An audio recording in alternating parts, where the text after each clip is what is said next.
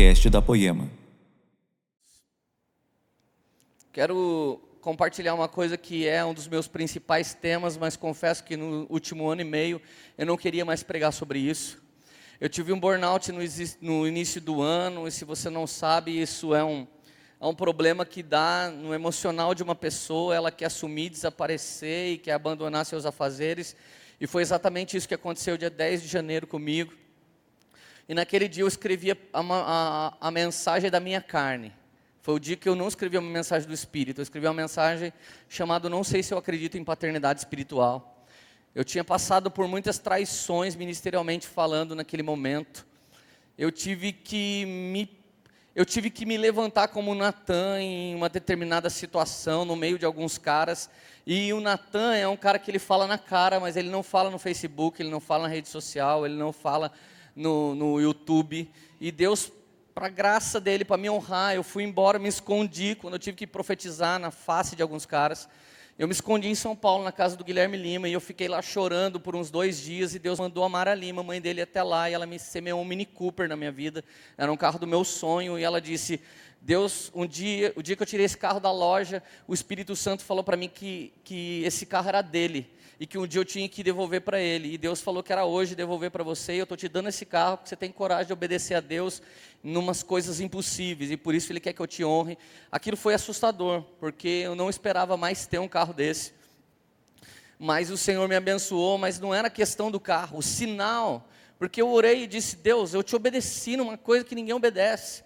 E eu não estou falando para vocês que vocês obedecerem a Deus nesse nível, vocês vão ganhar um carro. Talvez você não ganhe nada, talvez você ganhe só o que Jeremias ganhou, uma dor de cabeça e a unção do, do rodapé. Você conhece a unção do rodapé? Só quero ficar no meu canto, calado, na minha, tipo, grudado ali no chão. Eu não quero fazer nada, não quero falar nada. E queridos, mas eu escrevi essa mensagem. E quando eu escrevi essa mensagem, eu ia falar que eu não acredito que uma pessoa precisa ser responsável pela vida de outras. Esse tema paternidade espiritual ele irrita muita gente. Irrita por quê? Por causa das muitas paternidades apostólicas da América Latina. Existem umas paternidades apostólicas da América Latina que abusam das pessoas absurdamente no financeiro, tratam as pessoas como se eles fossem o próprio rei Salomão e o resto da galera fosse os escravos, os mucamos. Existem pessoas que, se você, por uma oferta de X valor, você já é ordenado numa conferência como essa, é realmente uma das piores coisas que você pode ver. E por causa desse berço paternal, dito paternidade, que para mim, biblicamente falando, é paternalismo, são pessoas que querem dar praticamente o mesmo golpe nas pessoas como foi dado na política brasileira pessoas que pareciam que se interessavam pelos pequeninos, pelas minorias, hoje deram um golpe para cima delas, e parece que isso chega na vida de todo mundo que tem o poder. Então, eu acredito que Deus, Ele não quer dar um título de liderança para alguém sem dar uma autoridade paternal para esse alguém. Porque quando você é realmente pai, quando você é realmente mãe, você só ama, e você só quer que seu filho vá mais longe, você só quer que seu filho se dê bem. Eu não entendi por muitos anos por que, que certos recursos que eu plantava, eles não chegavam na minha mão. É porque, na verdade, a Bíblia diz, por exemplo, em Levíticos 26, 10, diz assim: Vocês estarão colhendo a colheita passada, quando terão que se livrar dessa colheita, para que venha uma nova colheita. Existe um princípio para que Deus possa te dar coisas. Você tem que dar todas essas coisas para todo mundo que tem um propósito. Você precisa usar essas coisas para empurrar as pessoas. Você precisa usar a sua autoridade para empurrar a próxima geração. E quando você começa a gastar aquilo que Deus te dá com pessoas que têm propósito, Deus dá mais e dá mais e dá mais. Então, por exemplo, esses dias todos, o Senhor começou a colocar no coração de pessoas que elas precisavam depositar dinheiro na minha conta. E eu nunca dei minha conta para ninguém, a minha conta não existe em lugar nenhum, nós não temos conta no site da nossa igreja, a gente nunca foi assim. Nosso envelope não tem nome, a gente não quer saber se as pessoas estão dando ou não dinheiro. Se você congrega na Poema e você nunca dizimar, ninguém nunca vai saber, porque não tem nome para escrever em envelope nenhum. A gente sempre teve esse receio de machucar as pessoas com isso. Mas de um tempo para cá eu falei, Érica, todo mundo sente no coração de depositar. E por esses dias foi um dos dias que mais eu tive que fazer transferência na vida. Eu tenho um pacote que se transfere de graça, tantas transferências. Daqui a pouco começa cobrar 8,70. Cara, 8,70 é o que mais tem no meu extrato. 8,70, 8,70, 8,70, tem que ficar tra transferindo dinheiro para pessoas. Mas Deus, na verdade, Ele quer pôr poder na mão de quem vai usar o poder para a glória dele. Ele quer pôr unção na vida de quem vai usar unção para a glória dele.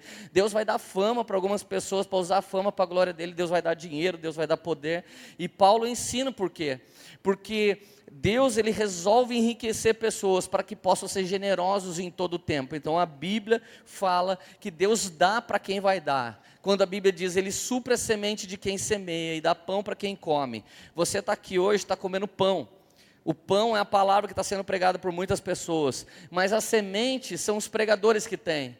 A galera que ministra, eles têm a semente. Essa semente é para dar para que Deus possa fazer crescer. Agora, comer, todo mundo pode vir aqui comer, mas dar, nem todo mundo pode dar. As pessoas hoje estão cansadas de um Ctrl-C, Ctrl-V. Tudo que rola na gringa, a gente copia lá e faz aqui. Mas por que fazer isso? Porque muitas vezes nos falta uma família espiritual, nos falta uma casa paternal, nos falta exemplo, nos falta alguém que sente com a gente, ensine como deve ser feito.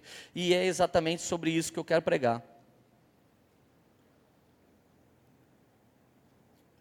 Então, no dia 10 de janeiro, eu recebi um telefonema da minha esposa.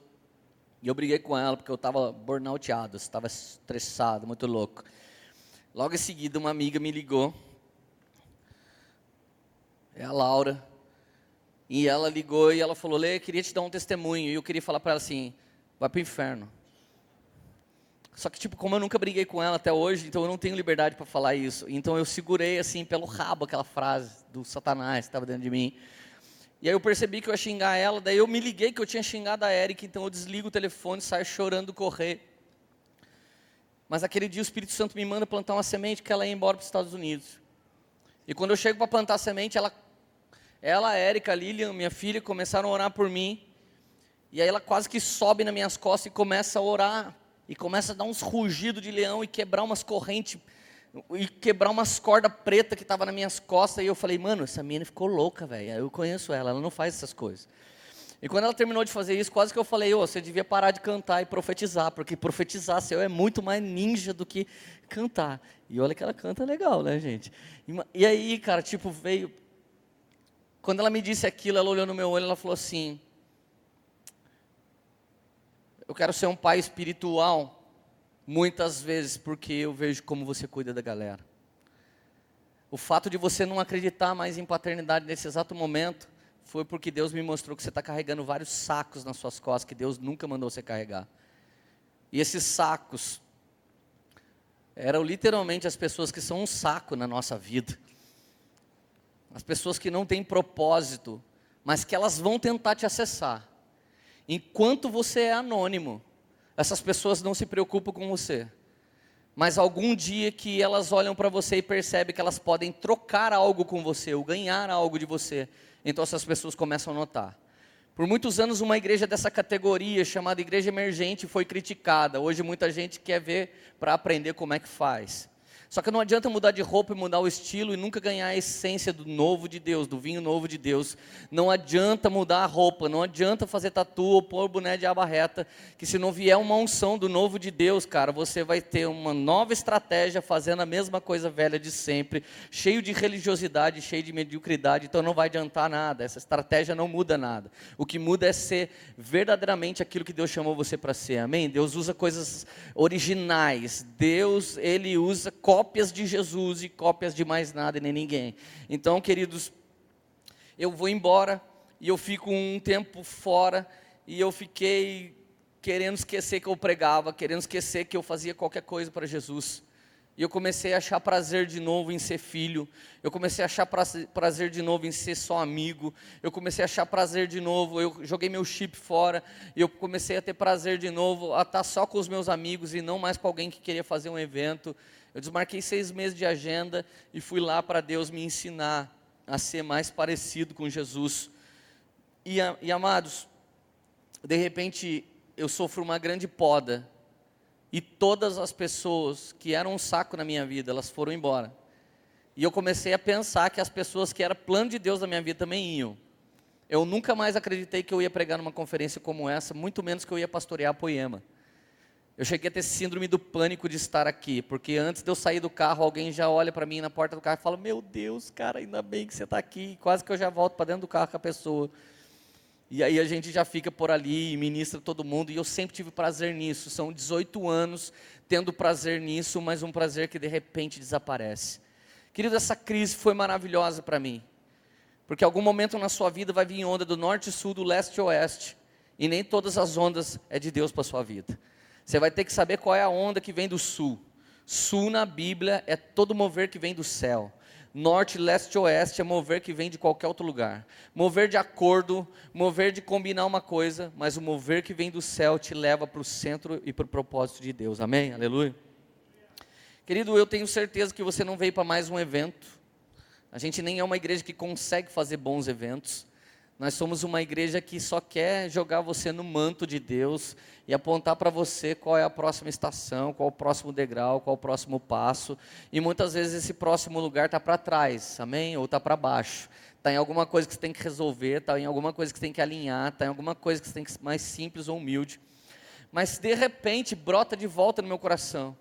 E dois caras que aparecem para me curar foi o Alessandro Vilas Boas e o Vitor Azevedo. Na época que eu não queria mais ser amigo de nenhuma pessoa, esses caras ficaram insistindo muito em ser meus amigos. E eu fiz to todas as coisas que vocês podem imaginar para eles ir embora da minha vida. Porque como eu não estava conseguindo cuidar de mim, eu não podia cuidar de ninguém. Graças a Deus, meu, meu presbitério já era de filhos, eles passaram a cuidar de mim. E se você nunca viu essa passagem na Bíblia, a Bíblia diz: era uma vez quatro caras carregando uma maca. Ou seja, o cara que estava deitado era o quinto. E cinco na Bíblia é cinco ministérios. Esses quatro quebraram o telhado de uma conferência como essa quando acabou as inscrições. E enquanto Jesus estava pregando, eles desceram o cara da maca. O cara da maca é alguém ferido no presbitério. E os quatro amigos é um presbitério segundo a vontade de Deus que nunca vai abandonar alguém ferido. A minha equipe, os meus pastores cuidaram de mim por 120 dias, me colocaram na maca e quebraram tudo quanto é coisa que podiam para me colocar na presença de Jesus. E é só por isso que eu estou de volta aqui. Então eu não sou um cara eu sou um corpo chamado corpo de Cristo e eu dependo dessas pessoas para ficar de pé para continuar de pé e para ter voltado aqui, amém? Eu glorifico a Deus porque essa equipe é a equipe mais zica do mundo. Zica é benção, tá, gente? Aqui em Taubaté, tá? Dependendo da entonação, zica não é benção. Mas dependendo da entonação, zica é sensacional, amém? Então nós somos o presbitério zica. Isso é benção, aleluia, amém? Fala assim, que zica. Isso é benção que você falou. Agora, se você fala assim, nossa, que zica. Fala assim, nossa, que zica. Então, isso não é benção. Amém? Entendeu? Abra sua Bíblia em 1 Coríntios 4,15. Por que, que nós temos problema com muitos líderes em toda a vida? Por causa desse versículo. Esse versículo diz assim: embora possam ter 10 mil tutores no Senhor, vocês não têm muitos pais, pois em Cristo eu mesmo os gerei. Verso 16: Portanto, suplico-lhes que sejam meus imitadores, como eu sou de Cristo. Olha que sinistro essa mensagem. Você só pode ser imitador de alguém que imita Jesus. Nós gostamos de imitar roupa, gostamos de imitar cabelo, gostamos de imitar inúmeras coisas e não tem nada de errado com isso. A moda dita certas coisas, a gente pode até fazer. O problema é quando isso começa a interferir na nossa identidade. Por exemplo, o que a Rede Globo está tentando fazer com toda a terra está tentando falar para você quem você é, mas a Bíblia diz para você quem você é, e o Espírito Santo diz para você quem você é, e a sua família diz para você quem você é. Mas quando a gente tem falta de paternidade biológica, paternidade presente, paternidade espiritual, a gente fica buscando identidade em algum lugar. Então nós passamos a copiar. Então, enquanto é só a moda, beleza, mas o problema é quando essa moda começa a mudar seu jeito de falar, seu jeito de ser, começa a mexer com as suas atitudes. Existem programas intensos hoje do marxismo cultural, baseado em ensinos de Marx e Engels, que querem destruir e implantar um socialismo derrubando pai, derrubando mãe e derrubando toda uma geração. A ideia dos caras é depois que você destrói a família, não tem mais nada para você destruir. Então você pega e nivela todo mundo por baixo, os que são ricos aqui, que estão no governo, continuam cada vez mais soberanos, o capitalismo passa a ser só deles e o socialismo só nosso. A gente tudo pobre, comendo o que alguém der, e eles tudo rico. Então em Cuba, por exemplo, só a galera do Fidel Castro que tem MacBook. O resto de Cuba inteiro não pode ter. Então você vê os caras tentando mexer com a gente, tentando bater de qualquer maneira. Uma, uma mulher do PT chamada Érica, alguma coisa, alguém sabe o nome dela? Cocai. Ela é a favor do incesto agora, para tentar destruir a família de uma vez. Então eles estão ensinando muitos professores marxistas a fazer isso. Então, enquanto a igreja evangélica brasileira luta contra algo chamado paternidade, que é bíblico, as nossas escolas estão lutando para destruir o resto da família. A igreja não trabalha para constituir família e o mundo trabalha para destruir o pouco de família que tem. Por aí você já vê da onde tem vindo esse espírito para dentro da igreja que não quer que a gente fale sobre paternidade espiritual. Contra o paternalismo também falo, estou dando tudo as dicas aqui para você, estou falando até em problemas que eu fui envolvido de tanto ver esse paternalismo infernal. Mas nós vamos combater isso pelo poder da palavra de Deus em nome de Jesus, amém? Aqui Paulo está olhando para a igreja de Coríntios e ele está falando: vocês estão pensando que vocês são qualquer povo. Quem está falando para vocês não é um pastor, não é um líder, não é um cara que foi pago para estar numa conferência. Quem está falando para vocês é um pai espiritual. Eu sou pai da igreja de Corinto. E eu quero dizer uma coisa para vocês: tudo que o mundo acha que é top, eu transformei em esterco, joguei pelo caminho para plantar semente. Eu sou da tribo de Benjamim, sou um dos caras mais incríveis que Gamaliel já treinou, fariseu, e tornei isso nada para que Cristo venha ser tudo em minha vida. Nós não precisamos, cara, de um status fora do comum secular para que a gente seja alguém na presença de Deus. Podemos usar esse status sim para anunciar Cristo, mas isso não vale de carteirada no reino de Deus, porque a Bíblia diz que o maior no nosso meio nessa conferência é aquele que está servindo a mesa. Então, se você quer ser maior, pede uma bandeja maior para você servir cada vez mais e pede uma bacia maior para você lavar pé cada vez mais. Esses são os maiores usados por Deus em nome de Jesus. Amém? Queridos, então Paulo está falando assim: vocês querem imitar alguém? Seja meu imitador, porque eu sou de Cristo. Já não sou eu que ando vivendo mais, mas é Cristo que vive em mim. Então as atitudes de Paulo já não eram mais suas, porque quando ele tinha essas atitudes ele até se chamava Saulo, mas as atitudes agora é de um homem pequeno de, de um homem desejável, Saulo, ele se tornou um homem pequeno, Paulo. Agora ele não é nada nem ninguém. E olha o que a Bíblia ainda continua dizendo. Eu vou ler o mesmo texto na Bíblia Mensagem. A Bíblia diz assim: Não estou escrevendo para brigar nem para criar desconforto. Mesma coisa eu, não estou pregando para brigar com ninguém aqui e nem para criar desconforto, apesar que vai criar. Escrevo como um pai. Meus filhos, amo vocês e quero que sejam adultos, não crianças mimadas. Há muita gente que não vê a hora de apontar o dedo para o que vocês têm feito de errado, mas não há muitos pais dispostos a investir tempo e esforço para ajudá-los a crescer. Olha isso, gente. Cara, eu já fui repreender várias pessoas em tudo quanto é conferência. Querido, posso te falar uma coisa? Cara, você fez uma coisa lá, aquilo não se faz. Primeira coisa, o cara toma um choque. A segunda coisa que a maior parte dessa geração faz, sabe qual é? Cara, nunca ninguém me ensinou isso. Muito obrigado. Eu não vou esquecer para o resto da minha vida esse dia. As pessoas estão pedindo limite, as pessoas estão pedindo segurança, as pessoas estão pedindo não. Às vezes o maior presente que você pode dar para essa geração é não, porque ele só tem sim. Essa geração foi preparada só para ouvir sim. Não fala assim com a criança, você pode fazer mal para ela. Cara, Radassa é uma menininha incrível, minha filha, de tanto ela ouvir. Isso não. E tem dia que ela ouve isso nunca. Ô, pai, pode isso? Isso nunca, filho. Mas por quê? Porque a gente é pobre. E isso que você está falando é coisa de zilionário, filho, não é nem milionário. E eu não acredito que Jesus vai dar isso para a gente, porque se ele der, nós compra tudo em igreja. Então você não vai poder fazer isso. Entendeu? Ah, entendi, pai. Então isso nunca. Isso, never. Ah, então tá bom. Então never, mamãe. Queridos, a Bíblia diz ainda, 1 Coríntios 4,17 agora. Por, olha só o que é uma autoridade espiritual. Olha o poder que ela tem. Paulo está enviando para Coríntios outro cara e não ele mesmo, porque ele está querendo ensinar para Coríntios como que você vai trazendo sucessão, como que você levanta discípulos, como que você levanta pessoas. Cara, são 10 anos de Fire. Luciano, Mark e Danduque não poderiam deixar de estar aqui. São os três caras mais incríveis que derramaram tudo da minha vida. Nós fizemos tudo para ter esses três homens aqui. Não tem como.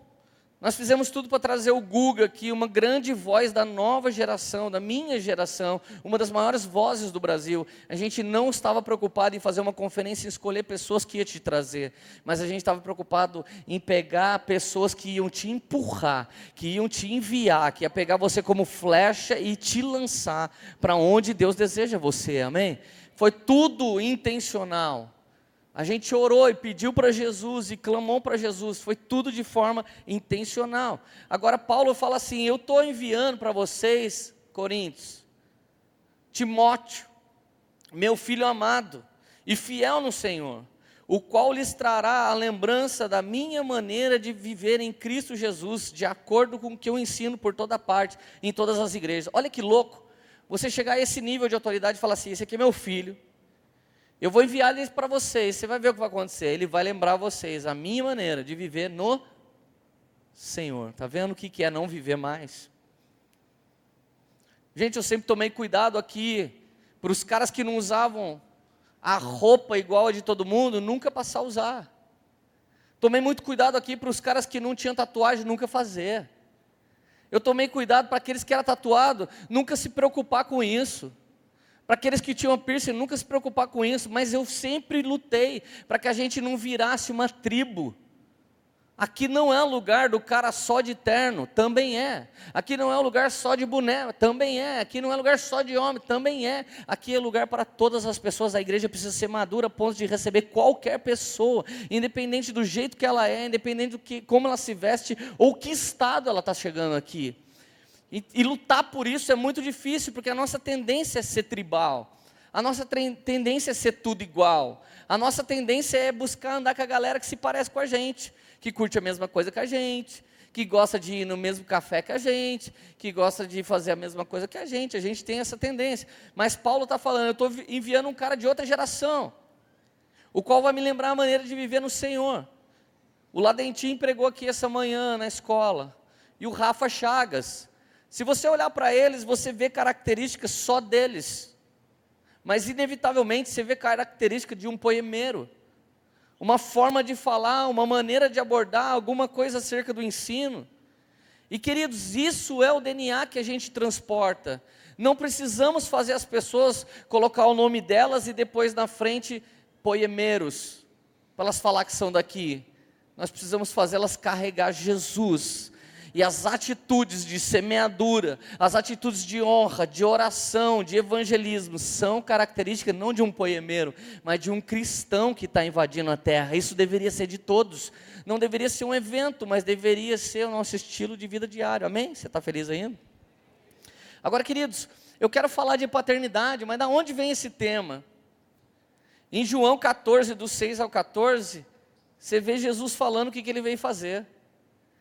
Eu vim aqui tornar meu pai conhecido. E eu não posso fazer nada que eu não vi ele fazer, nem posso ir onde ele não foi. Então vem músicas que a gente canta por anos aí, onde for eu vou, o que disser direi, o que orar, orarei. Daí alguém olha e fala, cara, que música incrível, cara, essa música está dois mil anos em João.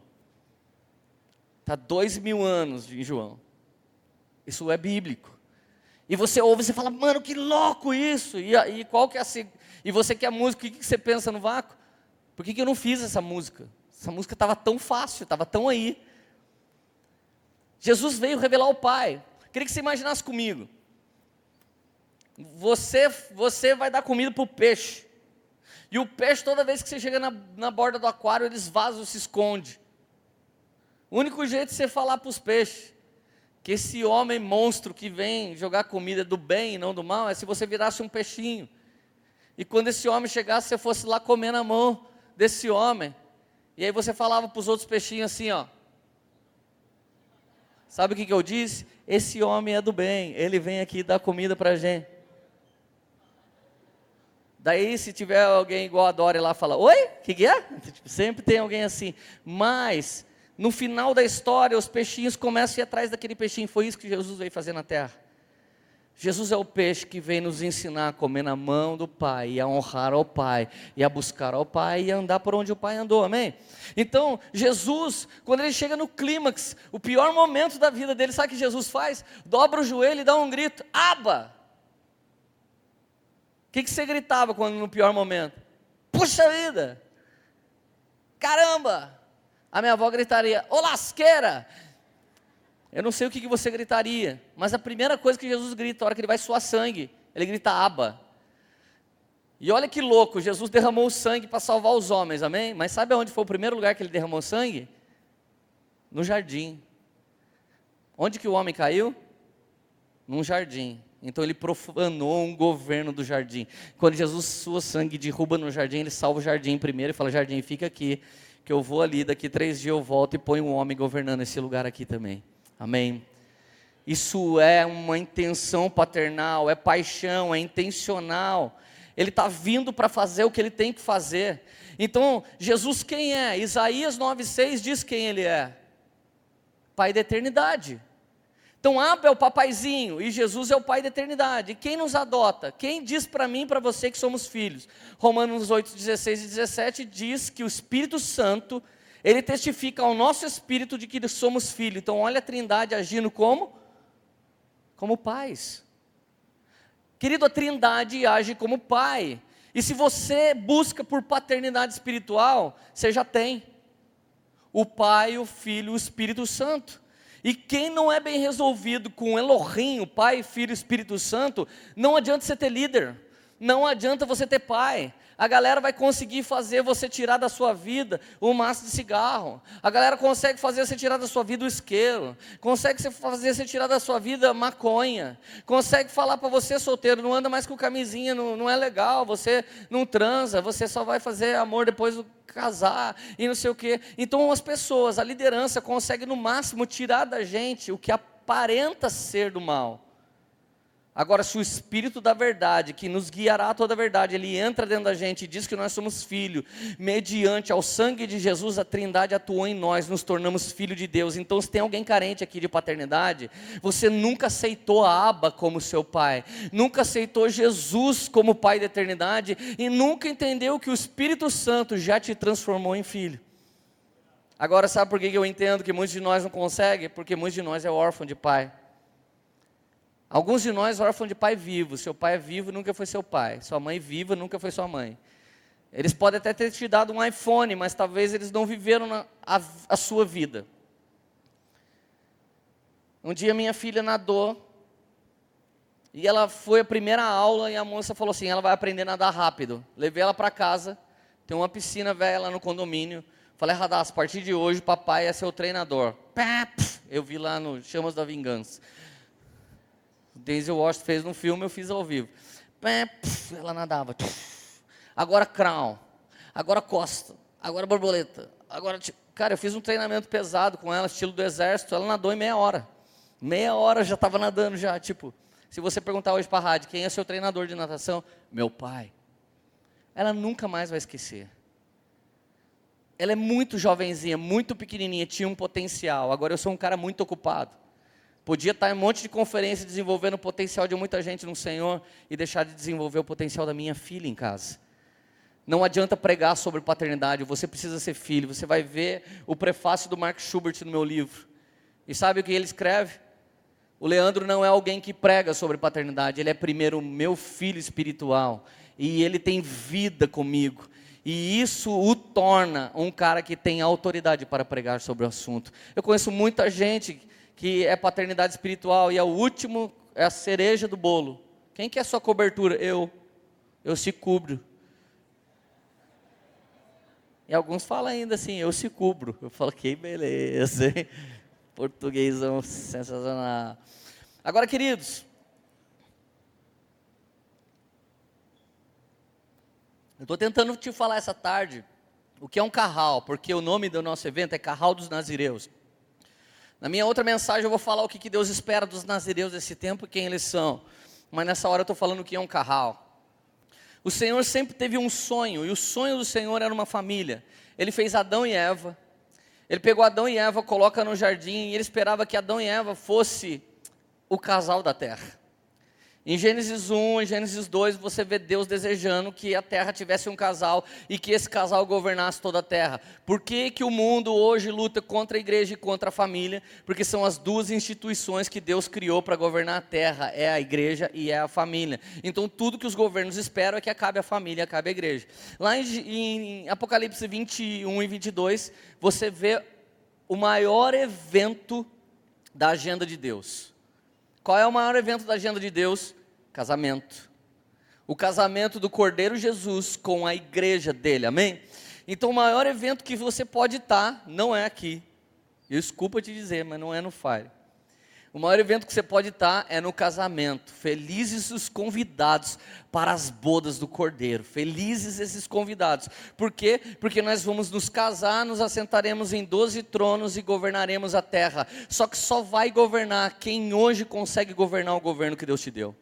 Quando você honra o pai que Deus te deu e a mãe que Deus te deu, mas ele é louco, mas quando você honra, longos são seus dias na terra. Quando você honra a esposa que Deus te deu, longos são seus dias na terra. Quando você honra o seu marido, então nós precisamos da nossa identidade para que a gente possa fazer o que Deus deseja. Eu me lembro que as pessoas queriam ouvir sobre o evangelho, mas eu era cabeleireiro. Então elas iam no meu salão. Um dia chegou uma garota com um monte de moeda. Brrr, ela jogava as moedas assim, eu falava: "O que que é isso?" Vim fazer escova. Eu podia fazer a escova dela em 15 minutos, mas eu fazia a escova dela em 1 hora e 55. Porque eu pregava Jesus para ela. Essa menina se converteu a Cristo e o testemunho dela era: eu usava droga, eu me prostituía, mas às vezes eu fazia serviço para meu pai para minha mãe e pegava umas moedas que sobrava para fazer cabelo com o cabeleireiro que pregava para mim. Não existe trabalho secular para alguém do sacerdócio real e trabalho cristão. Eu era cabeleireiro, mas eu não deixava de ser profeta, não deixava de ser evangelista, não deixava de pastorear as pessoas que estavam lá. Mas algum dia o meu chamamento passou a minha profissão.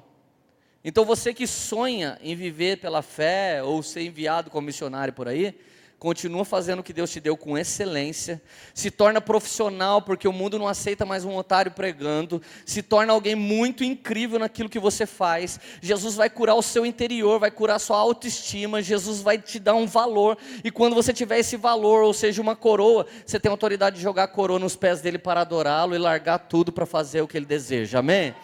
Aleluia faz o melhor que você pode agora e faz a seguinte oração: Deus, eu estou plantando tempo. Já cheguei a trabalhar 16 horas por dia. E eu fazia uma mensagem em 5 minutos. E saía varando tudo quanto é coisa para chegar para pregar numa igreja, às vezes com o cabelo por baixo do terno, de tanto que eu tinha trabalhado de dia. Voltava, reabria o salão para cortar cabelo. E minha oração na ida e oração na volta era: Deus, eu estou plantando tempo, eu quero colher tempo, um dia eu só quero ter tempo. Gente, hoje eu não tenho nada, mas eu tenho tempo. E o pior, o meu tempo não é para fazer qualquer coisa, o meu tempo ainda é para fazer as coisas do tempo exato de Deus, e aí eu vou ganhando mais tempo ainda, amém? Então Deus pega, assim que Adão e Eva peca, Deus começa um plano, vou começar uma família, eu vou começar um outro jeito de fazer uma família. E um dia Deus pega e fala para Jacó, está lá em Gênesis 35, verso 9 até o 15. Jacó, eu quero fazer de você uma comunidade de nações. Gente, o pior cara do Antigo Testamento que ele podia escolher para fazer a igreja foi Jacó. Jacó significa ladrão, mordedor de calcanhar, salteador, sacana, zica. Significa um monte de coisa ruim. Tudo que você lembrar de nome ruim, que não seja palavrão, né? Você não pode lembrar isso tempo nenhum. Mas tudo que significa ruim significa Jacó. Jacó é o cara mais mané de todos. Deus olha para Jacó e fala: De você eu vou fazer uma comunidade de nações. Sabe que palavra é essa? Está lá em Gênesis 35, verso 11. Comunidade de nações significa carral. Então, hoje em dia, pegar a palavra eclésia, presta atenção, gente, senão você não vai entender. Hoje em dia, pegar a palavra eclésia, que significa sair da sua casa e vir para cá, para a gente ser um junto, Transformaram a palavra eclésia em ir para fora e a eclésia virou evangelismo. Sair de casa e ir para fora. Sai, sai da igreja, vai para fora, ganha alma e volta. Aí agora começa a igreja na praça, a igreja na rua, a igreja não sei na onde, a igreja fala, não, agora volta para dentro. Não pode ficar lá fora. Vai vendo o pensamento como é deturpado. Então o que, que Deus está esperando? Ele quer montar uma família. E essa família, querido, eu e você vamos treinando em obedecer a Deus, vamos treinando em ser um com a nossa esposa. A maior autoridade sobre, eh, espiritual sobre a minha vida realmente é minha esposa. Ela é um comigo, a Bíblia diz que o dia que eu não estou bem, ela me santifica, e vice-versa. Já teve dia que ela me pegou no colo e orou por mim para Deus me colocar de pé de volta, e teve dia que foi o contrário. E querido, enquanto você olha para o problema das pessoas e começa a orar por elas, é uma coisa, o problema é quando esse problema está lá dentro da sua casa. Quando você vê sua esposa sem força, sua filha sem força. Quando eles te vê sem força, você começa a falar, mano, o mundo acabou, velho. Uma coisa é eu ir na igreja e cuidar dos outros. Tá ligado? Você vai na igreja e cuida dos outros. Estou cuidando dos outros, pastor.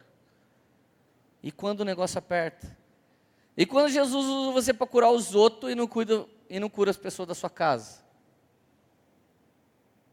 Cara, teve um dia que eu com a Érica, a gente estava orando por enfermidade nossa. Chegou um dia e falou: Érica, a gente não acredita mais de enfermidade para gente, só para os outros.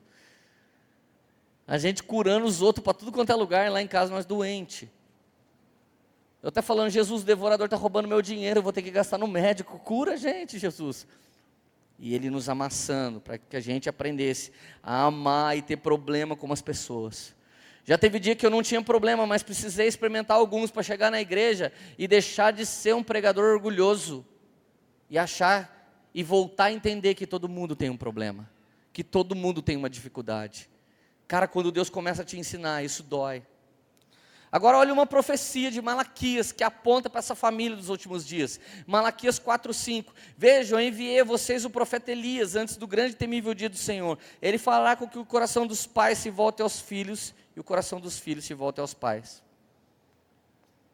Gente, Elias veio, não veio? Veio ou não veio? Fala assim. Veio. Elias veio e já foi embora e não restaurou o coração de ninguém. A não ser o de Eliseu, ele não restaurou de mais ninguém. Aqui está dizendo que Elias vem, restaura o coração dos pais aos filhos e dos filhos aos pais. Malaquias está profetizando sobre a nossa companhia dos últimos dias. Um dia eu prego para vocês sobre a companhia de Elias. Nós somos a geração de filhos que estamos ganhando os nossos pais para Jesus. Nunca antes tantos filhos ganharam os seus pais para Jesus como nesse exato momento. Se você é crente de berço, você sabe o que, que você é, né? Porque seu pai era crente e te levou para a igreja. Então, naquela época, o coração dos filhos se voltava aos pais. E nesses últimos dias, nesse exato momento, o coração dos pais está se voltando aos filhos.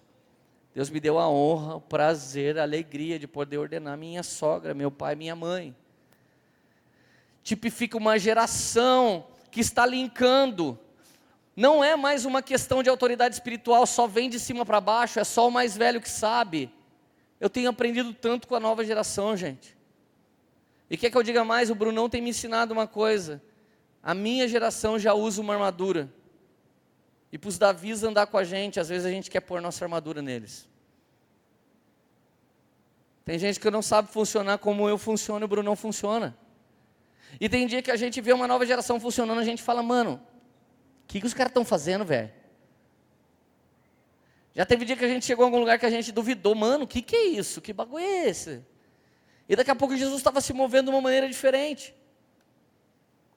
e foi olhando para dois jovens que eu citei aqui, o Ale e o Vitor. E eles começaram a me mostrar um novo modelo da igreja de Cristo. E de repente o Espírito Santo me disse: o último novo é perseguidor do novo novo. Quero dizer para a maior parte dos jovens que estão aqui, daqui cinco anos vocês estão perseguindo a nova igreja. Daqui cinco anos vocês já experimentaram tanta coisa incrível de Deus que vai vir uma nova igreja. Vai vir uma igreja tão psicodélica, cara tão fora do, do, da rota que você está acostumado a ver, que você vai falar assim: não, mano, eu já tive num Fire Refine. Isso aí que os caras estão fazendo não é de Deus, não. Você já ficou velho. Antigamente a gente envelhecia quando o cabelo ficava branco. Agora as novas gerações vêm, tem tanta atualização, cara, que você fica velho em 5 anos. Por exemplo, eu já sou um bisavô aos 38 anos de idade, mais ou menos, né, cara? Agora eu vou te dizer qual é o maior problema da igreja hoje, para que você não carregue esse problema. Se você não anotou nada até agora, anota essa, Gênesis 38, 9 e 10. Este é para mim, Leandro Barreto, o maior problema da igreja no Brasil hoje. Mas Onã sabia que a descendência não seria sua. Assim, toda vez que possuía a mulher do seu irmão mais velho, derramava o sêmen no chão para evitar que o seu irmão tivesse descendência. O Senhor reprovou o que ele fazia e por isso o matou também. Deixa eu te falar uma coisa: o nosso irmão mais velho se, tomou, se tornou maldito em nosso lugar e morreu. E o nosso irmão mais velho tem uma esposa. Ele ainda não se casou com ela. O nosso irmão mais velho é Jesus. E a esposa de Jesus é a igreja.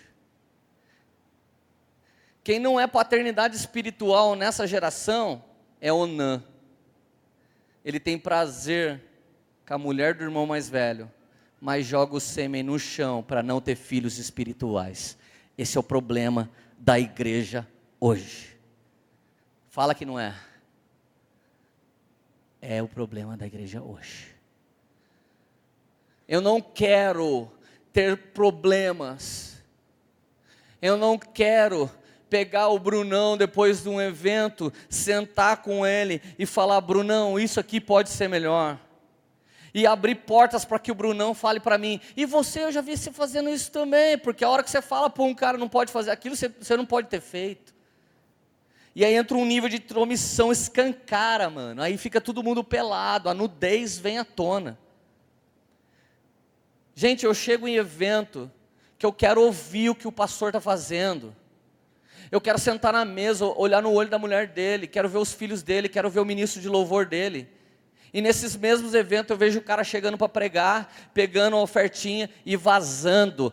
Bando de Onã, só quer ter o prazer que a noiva de Cristo dá e não assume uma igreja para ser pai, não chora por ela, não tem problema com ela. Eu me sujo com um problema que eu não tenho mais. Eu vou para a igreja, a maior parte das igrejas que eu vou são com um impacto menor que a minha igreja. Eu não corro atrás de igreja que tem impacto maior, elas também me chamam, mas eu quero estar tá onde alguém quer construir, onde alguém não sabia para ir, mas está faminto. E por que, que eu quero isso? Porque a Bíblia é cheia de pai. A Bíblia diz que os 318 eram filhos nascidos, criados, treinados na casa de Abraão, filhos espirituais especiais. A Bíblia fala sobre inúmeros e os recabitas. Um dia Deus chega e fala: Jeremias, oferece vinho para os recabitas. Jeremias traz os recabitas para uma conferência como essa, prepara uma mesa incrível, fala para os caras: tome vinho. Os caras, não podemos. O nosso pai Recabe nos proibiu de tomar vinho. Deus olha e fala para Jeremias: Você está vendo? Os filhos de um homem obedecem à voz dele, e os meus filhos de Israel não obedecem minha voz. Diga para o povo de Recabe que enquanto existir um recabita, um deles estará na minha presença, porque eles honram um pai. Eu quero dizer para vocês que o Salmo 101, verso 6, diz que o Senhor procura os fiéis da terra e os chama para o seu decreto.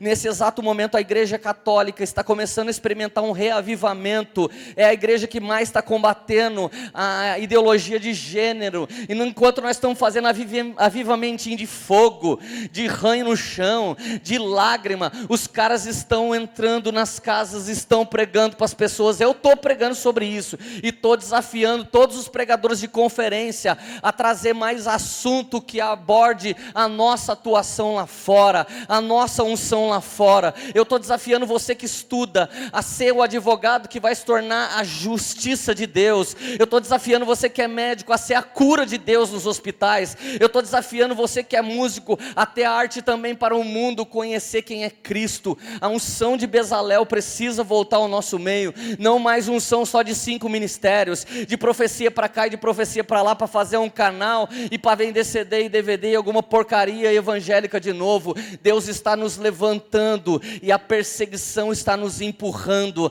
A unidade que nunca a gente teve antes, nós estamos passando a ter no meio da perseguição que está se levantando esses dias. Aleluia. Você está feliz ainda? Um dia Josué olha para Raabe e fala: Raabe, o que, que você sonha? O cara fala com uma prostituta, uma vagabunda. Ficou bem claro? Aquela que a igreja passa na rua e fala que é vagabunda. Josué olha para ela e fala: O que, que você sonha? Josué 2, verso 12: Ela jurem pelo nome do Senhor. Assim como eu fui bondosa com vocês, vocês também serão bondosos comigo, com a minha família. Dê-me um sinal seguro de que pouparão meu pai, minha mãe, meus irmãos, minha irmã e tudo que lhes pertence. Da noite para o dia, Raabe deixa de ser uma prostituta e se torna uma paternidade espiritual. Ela é a samaritana do Antigo Testamento. A samaritana do Novo Testamento, ela encontra o sétimo noivo. Ela já tinha tido seis, seis, o número do esforço humano. O dia que o homem nasceu, no sexto dia, significa força do braço. Ela já tinha tido seis maridos e agora ela está diante do sétimo. E o sétimo é o noivo da perfeição. Assim que ela descobre quem ele é, ela fala assim: dá licença, deixa eu ir até na cidade que eu preciso voltar com o meu povo. Enquanto os apóstolos ainda só serviam para comprar esfirra e comida para Jesus e orava para queimar Samaria. A mulher samaritana já tinha virado mãe espiritual e ela já estava cuidando de pessoas. Aonde eu olho na Bíblia eu vejo paternidade. Aonde eu olho na Bíblia eu vejo alguém cuidando de alguém. Eu olho um Elias levantando um Eliseu. Eu olho um Eliseu, não pôde repousar o espírito dele em Geazi, mas a servinha de Naamã, ela deu a frutificação necessária. Você já pensou quem é a serva de Naamã? Ela era uma universitária, como a maior parte de vocês. E de repente ela é levada cativa. O sonho dela de ser uma universitária bem-sucedida morre e ela vira uma empregada doméstica escrava. Mas o dia que ela vê o Senhor dela com lepra, ela diz: Meu Senhor, eu conheço uma voz no Brasil que se ele profetizar sobre você, você vai ser curado. Essa geração é cheia de chorar, é cheia de se vender por causa de justiça própria. É uma geração que diz: Não, abusaram dos outros, vão abusar de nós também. Então vamos montar uma empresa para a gente de ser ministério, deixa eu te falar uma coisa: ela não hesitou em anunciar para o homem que a escravizou que o, que o Deus de Israel era libertador. Ela foi escrava de um homem, mas a escravidão dela trouxe liberdade. Essa é a igreja de Cristo. A igreja de Cristo é aquela que perde a cabeça por causa da honra ao cabeça chamado Jesus Cristo. Aleluia. Cara, por que, que eu estou pregando isso? Você não está vendo o que estão fazendo com nossos filhos. Você não está vendo o que estão fazendo com as nossas crianças. Eu só vi isso duas vezes na Bíblia, uma no Antigo e uma no Novo Testamento. Faraó tentou matar a geração de Moisés e Herodes tentou matar a geração de Jesus. Sabe por que isso? Nunca se viu tanto jovem como você queimando numa conferência como essa. Sabe quem é a próxima geração a queimar? É a geração das crianças, e Satanás sabe disso. E o espírito de Ramsés e de Herodes está invadindo a esquerda brasileira para que os caras possam simplesmente dar fim das nossas crianças. E é exatamente por essa causa que nós estamos nos levantando para lutar. Em nome de Jesus, eu não estou pedindo para você ser de direita, mas eu estou pedindo para você não ser mais militante de partido marxista e se tornar um verdadeiro militante da palavra de Deus e do Evangelho de Cristo. A próxima paternidade a se levantar na nação é a igreja cristã brasileira, verdadeiramente, em nome de Jesus. Aleluia!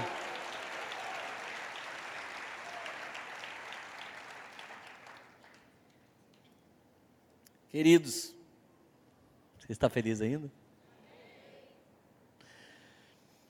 Olha uma promessa para quem é pai. Querido, pai não é um encargo do homem, tá? Paternidade é um encargo da quarta cobertura espiritual de alguém. Quando alguém é coberto por Abba, quando alguém é coberto por Cristo, quando alguém é coberto pelo Espírito Santo, e ele é um sacerdote real, Deus vai levantar uma, quarta, uma quinta cobertura, na verdade, que é a quarta cobertura, tirando a responsabilidade dele. Os pais espirituais podem apontar o seu destino profético. Eu era um maluco, um Che Guevara Church até o Mark Schubert chegar na minha vida. Eu era um cara muito grosso, muito mais do que sou hoje. E o Mark me ensinou a pregar a verdade no espírito de amor. O Luciano me ensinou a ficar no fio de doutrina. Eloy Lopes me ensinou a administrar a igreja. Carlito Paz me ensinou a ter ousadia de começar a fazer uma igreja grande. Eu tive muitos pais. Muito, eu sou a soma do derramar de muitos homens de Deus.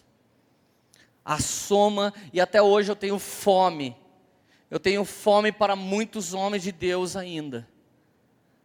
Porque Deus ainda não me levantou para ensinar. Talvez eu vá fazer isso com uns 45 anos de idade. Deus ainda me levantou para aprender. Mas até mesmo alguém que é menino já vai encontrar alguém mais menino que ele, que ele possa ajudar a dar alguma vantagem para essa geração. Se você esperar você ficar bem pronto para ser usado por Deus, você vai fazer isso com 70 anos de idade. Agora olha que promessa linda, Salmo 127. Se não for o Senhor o construtor da carral, será inútil trabalhar nessa construção. Se não é o Senhor que vigia essa cidade, será inútil a sentinela montar guarda. Verso 2: Será inútil levantar cedo e dormir tarde, trabalhando arduamente por alimento. O Senhor concede sono àqueles a quem Ele ama. Olha o verso 3, cara, eu tenho vivido isso. E esses têm sido os dias mais felizes da minha vida. Os filhos são heranças do Senhor, uma recompensa que Ele dá. Como flechas na mão do guerreiro, são os filhos nascidos na juventude. Como é feliz o homem que tem na sua aljava cheia deles. Não será humilhado quando enfrentar seus inimigos no tribunal. Querido, a coisa mais gostosa do mundo é quando alguém me chama para pregar em algum lugar, eu pego uma das flechas que Jesus nos deu e falo, cara, essa aqui é ideal para fazer isso. Você devia levar o Henrique Prado. E ele e a Maria vão lá e começam a falar de igreja nas casas. Um dia um menino de uma igreja, começando um avivamento, um reavivamento de uma igreja. Não vou citar nome que todo mundo conhece. Eu olhei para ele e falei, cara, você poderia levar o Alê na sua igreja? Se você não puder, eu, eu, eu banco. Cara, por favor. Falei, ele vai fazer esse reavivamento que você está buscando. Já teve dia que eu mandei o Gu. Já teve dia que eu mandei o Brunão. Cara, é tão bom você não ter que ser dono do seu ministério. Um dia eu sentei numa mesa de um cara e ele me tirou um barato. E aí, Leandro, então você é um cara bem sucedido? Eu falei, você que está falando, aprendi com Jesus falar essa. Você que está falando. Tá bom, Leandro Barreto, você está fazendo várias coisas no Brasil. Me diz uma coisa, você tem sucessão? Eu falei, tenho 15. Ô louco. Eu sou um cara de quase 80 anos de idade, ainda não achei meu sucessor. Eu falei, eu não sei porquê. Eu falei, talvez Jesus não quis dar, né, um para você. Antes do Marco eu ia falar, não tem porque você não é pai, vagabundo. Eu já ia falar isso na cara do cara. E eu ia achar que Deus estava me usando. Porque falar na lata pode ser de Deus, mas sem educação é do diabo. Amém? Nunca mais fale na lata de ninguém. Fale face a face. Saia do face e vá para o face to face.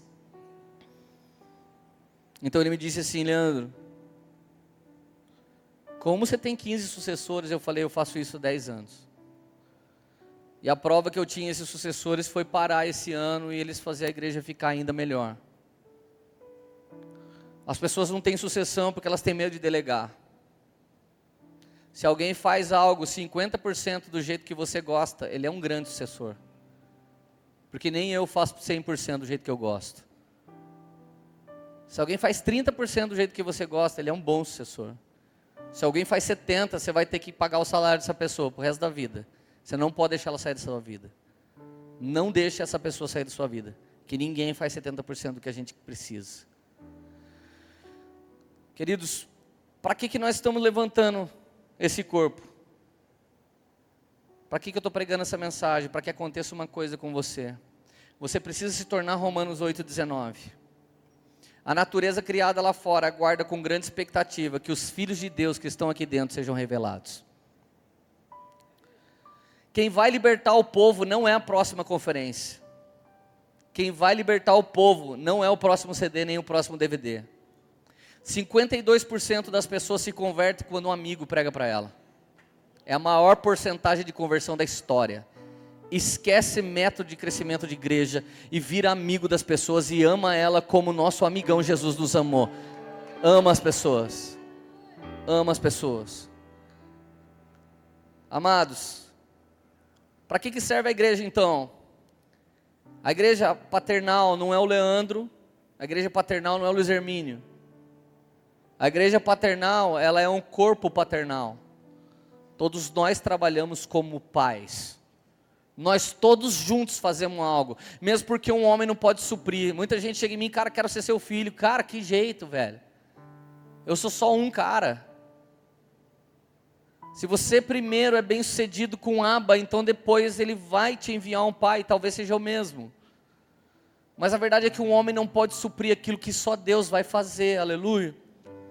Então qual foi o intuito de Deus? Como que ele levantou? Você já viu que o logo da nossa igreja é um diamante? E aquele diamante, ele tem cinco pedacinhos. Aquilo representa seus cinco sentidos. E as três negocinhos de baixo ali representa quem você é, corpo, alma e espírito. Ele tem cinco traços ao redor e esses traços não são fechados. Eu pedi para o design fazer sem fechar. Porque os cinco ministérios é um útero profético. E o trabalho dos cinco ministérios é gerar as obras-primas de Deus. Diamante era a melhor pedra para simbolizar o nosso nome. Poema significa obra-prima de Deus. A gente não pensou nisso. Não era para ser um nome de igreja. Era uma pregação que Jesus me deu em 2001, mas isso se tornou nosso chamado. Pegar uma criatura e ensinar ela a ser servo, filho, amigo, e depois enviar como filho manifesto de Deus para as nações. E Paulo disse, está aqui, não foi nós que inventamos, Efésios 4,11. Ele designou uns para apóstolos e outros profetas, outros evangelistas, outros pastores e mestres. Com o fim do quê? Com o fim de preparar os santos para a obra do ministério, para o corpo de Cristo, que o corpo de Cristo seja edificado até que todos alcancemos a unidade da fé e do conhecimento do Filho de Deus e cheguemos à maturidade, atingindo a medida da plenitude. Se alguém fala para você que não existe mais apóstolo, mestre, profeta, cara, isso aqui já se cumpriu?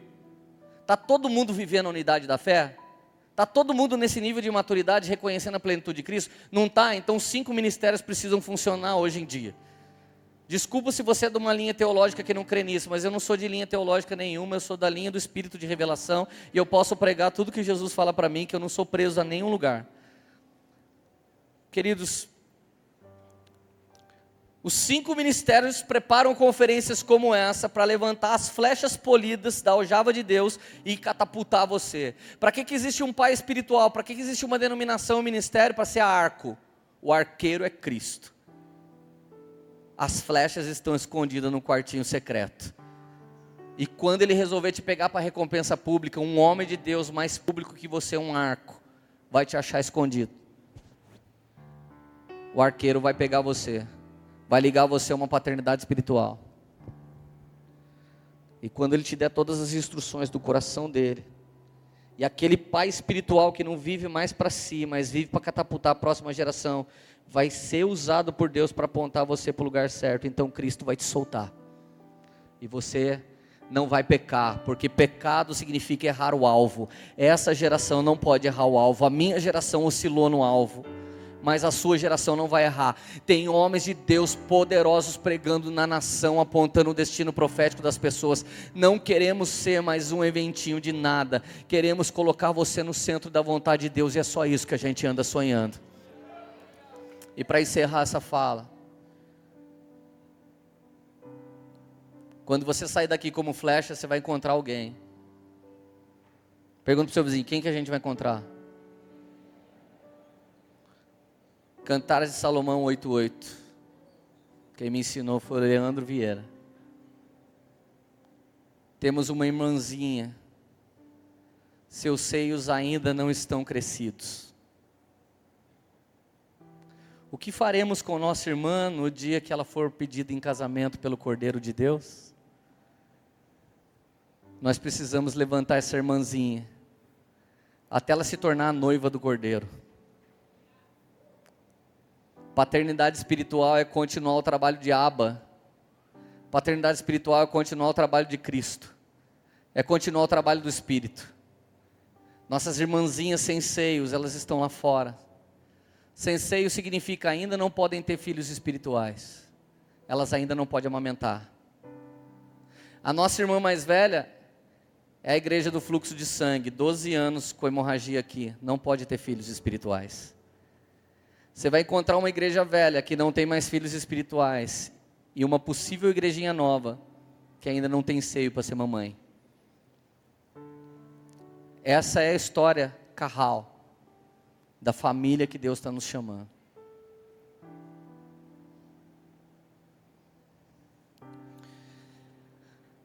Eu queria fazer um, um, ato aqui nessa hora, antes da gente orar. Um dia eu fui num evento, escuta isso, cara. Tinha uma garotinha nesse evento, e essa garotinha, ela era a minha irmãzinha que ainda não tinha seios. Nesse evento, infelizmente, talvez eu era um dos caras mais espirituais que estava lá. Infelizmente. E quando eu cheguei nesse evento, eu tinha um comportamento que a minha armadura já sabe ter. Ela faz sozinho o movimento. Cheguei no evento, me comportei como deveria.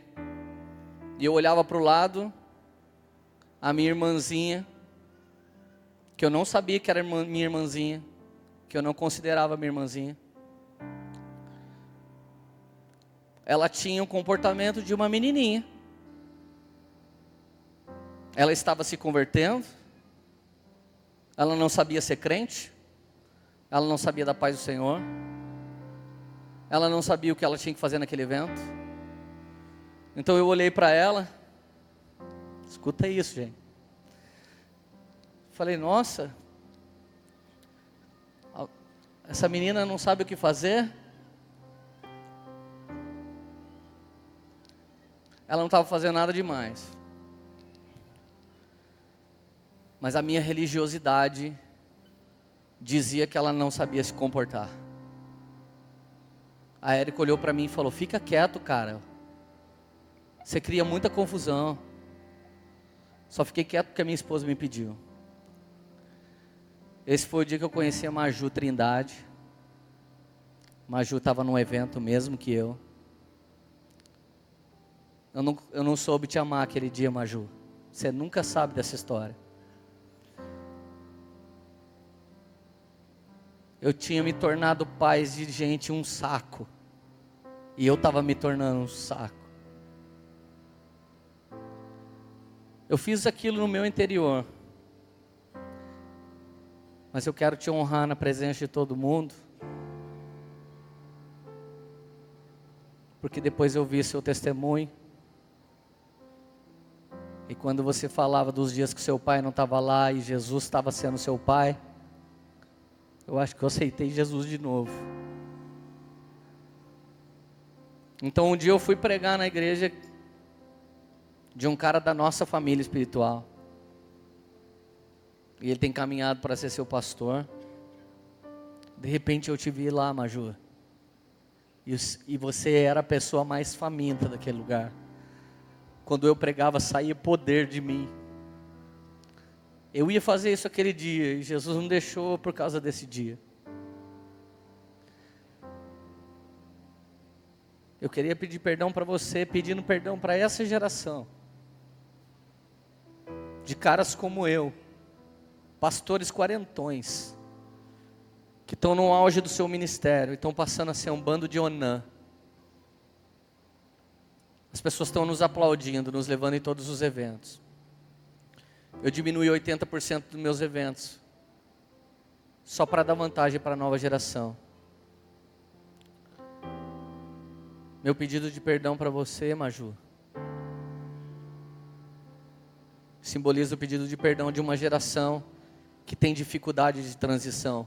A sua geração também vai fazer isso. Lembra desse dia. Cuide melhor deles do que eu não cuidei de vocês, mas hoje você está aqui na minha igreja, me honrando. E você virou uma grande mulher de Deus. Sua mãe é uma das pessoas muito presente no meu inbox. Eu vejo quanto que ela é faminta por Deus. E naquele dia, eu só queria te dizer uma coisa: que a igreja Aminon, ela sempre estupra a igreja Tamar. Tamar é a irmãzinha mais jovem, que quando alguém vê formosura, quer estuprar o dom delas.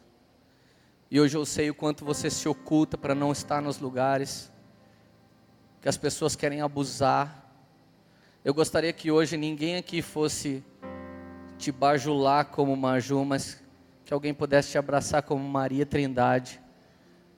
E eu sei que você é uma das maiores mulheres de Deus da próxima geração e não te reconheço somente como artista que você é, como a modelo que você é. Mas eu reconheço o seu chamado. E hoje nós, pouca gente sabe, mas nós fazemos parte da mesma família espiritual.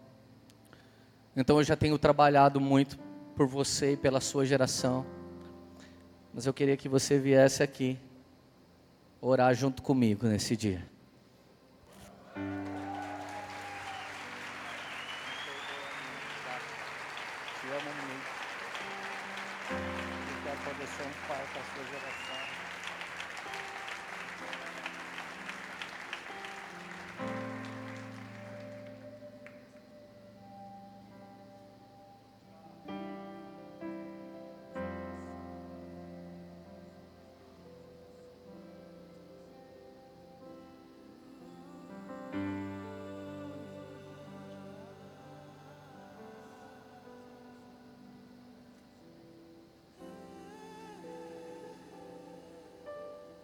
Coloca de pé, queridos.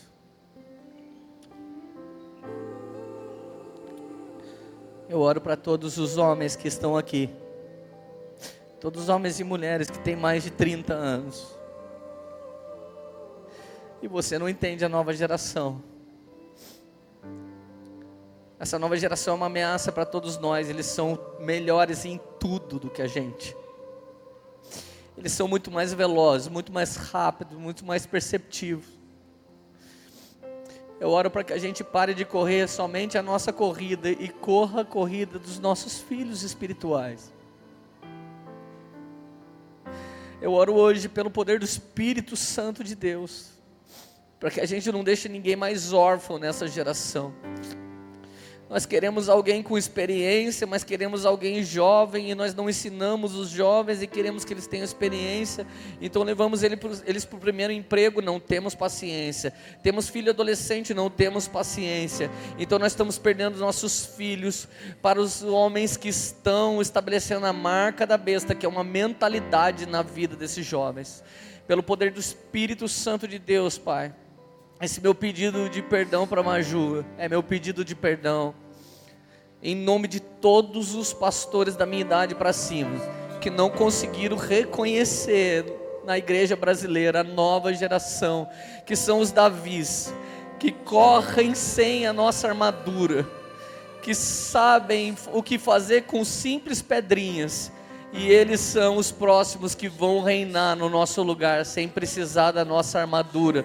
Eles têm até nos honrado e nós é que não sabemos honrá-los. Então, no nome de Jesus, pelo poder do sangue de Jesus, levanta hoje uma paternidade para todos os órfãos espirituais da nossa nação, em nome de Jesus.